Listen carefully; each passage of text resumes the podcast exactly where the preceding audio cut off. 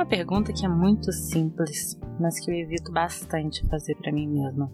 E normalmente quando eu evito, eu evito me dando a desculpa de que eu não gosto desse tipo de planejamento. Mesmo a minha vida sendo pautada em planejamentos e cronogramas que muitas vezes não fazem o menor sentido.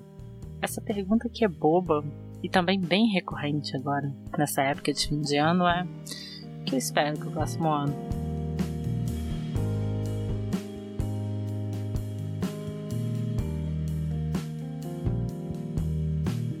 Acho difícil responder isso sem pensar um pouco no ano que a gente está vivendo. E olha, 2017 é um ano difícil de definir. Para mim, 2017 foi como estar tá num lugar público e ter um estranho sentado do seu lado. Precisar pedir um favor para esse estranho de cara amarrado. Algo simples, tipo perguntar as horas. E se sentir desconfortável, como se estivesse provocando o maior dos incômodos. 2017 foi como estar na frente de alguém que vai avaliar o seu trabalho e que porque tem esse poder e provavelmente porque esse é o único poder que tem na vida, faz isso com ar de arrogância e soberba que te faz ficar irritado e se sentindo um tanto quanto inferiorizado. É, 2017 foi como aquele chute na cara que você toma no trem e que, mesmo sendo dolorido, te faz imediatamente pensar em como você pode usar aquele chute para aprender a absorver ou evitar os próximos chutes que vão vir. Também não posso ser ingrata. Na verdade, eu posso, mas não quero.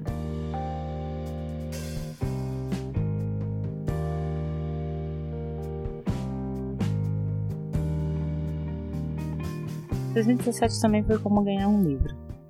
Um livro do qual eu nunca tivesse ouvido falar e que, quando eu comecei a ler, começou a me mostrar possibilidades que eu nunca tinha pensado.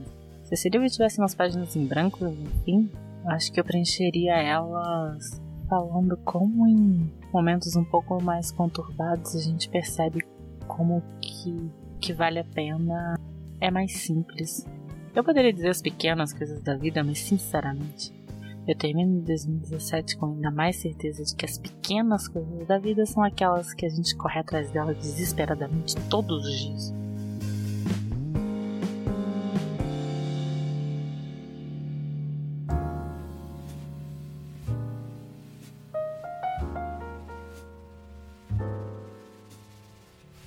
É, mas falando de 2018, olha, Acho que 2018 eu gostaria que fosse como estar sentado num aeroporto esperando o próximo voo, sem querer papo, mas também sem nenhum tipo de resistência, e alguém sentado do seu lado e te contar uma história incrível.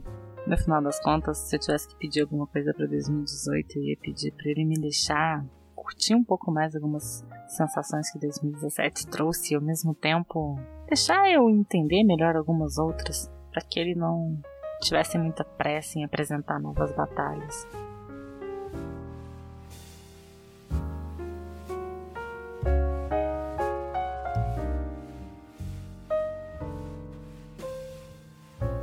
Fim das contas, esse áudio ficou bem subjetivo, ele ficou bem confuso. Acho que eu também poderia usar ele para definir 2017. O que me faz pensar que talvez eu pudesse usar 2017 para me definir. Mas sabe aquela listinha que muita gente faz no, no final de ano? Sobre as reais metas para 2018, acho que eu vou fazer diferente.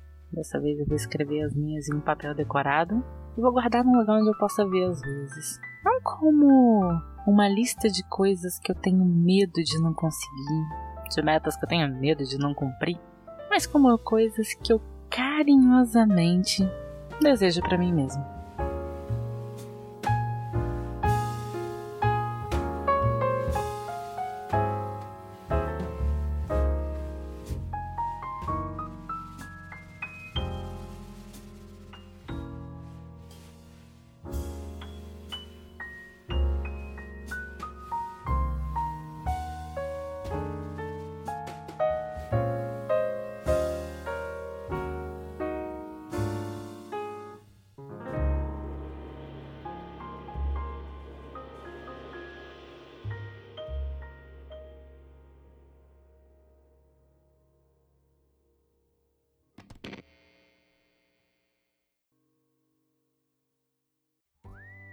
Você ouviu? Papo Delas Podcast.